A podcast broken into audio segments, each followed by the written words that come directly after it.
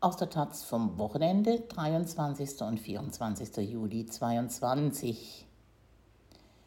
Gießt lieber Bäume als den Asphalt.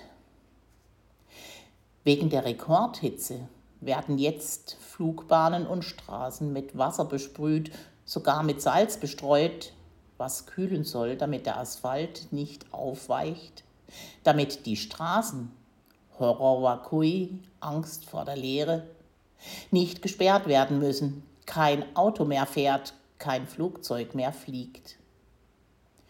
Für die Autofahrenden, aber auch für das Megaspektakel Tour de France ist alles recht, damit die Ego-Mobilität, die Rekordmobilität nicht eingeschränkt werden muss, damit dem erweiterten Selbstobjekt der Autoadepten, Lies, Autodeppen, der Teer nicht an den Reifen klebt, sie weiter spritrabattiert und tempolimitlos ihrem Auto-Ich frönen können.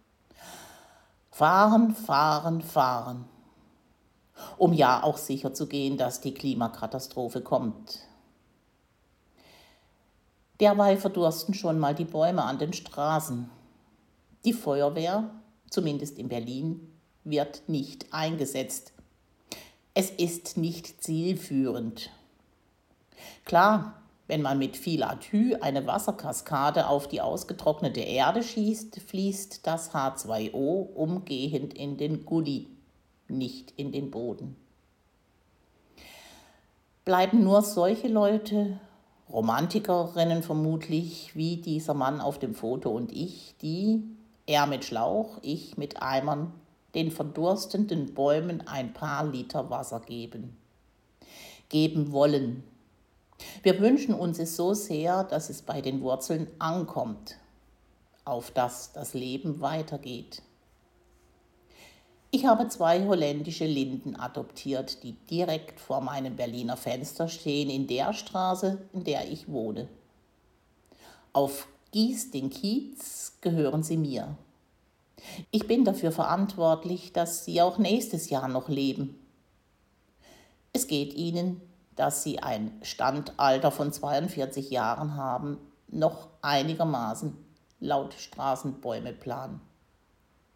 Das kann man von den jungen, säulenförmigen Spitzahornen, den gefüllt blühenden Rosskastanien, den Resista-Ulmen New Horizon, die drei Querstraßen weiter nördlich stehen, nicht sagen.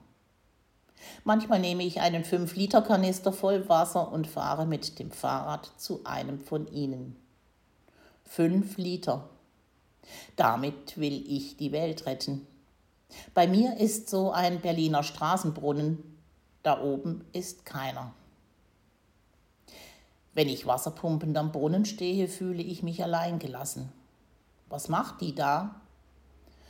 Leute führen ihre Hunde zwischen den Bäumen aus, lassen sie an die Stämme pissen und kacken und gucken, als wären sie nicht da. Wenn die Eimer voll sind, trage ich sie zu meinen Linden und schütte sie aus. Aus Mitleid gieße ich die Nachbarbäume mit. Vor allem den an der Straßenkreuzung geht es schlecht.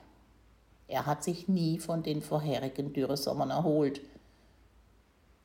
Warum Wer ein Auto anmeldet, nicht auch einen Baum adoptieren muss, verstehe ich nicht.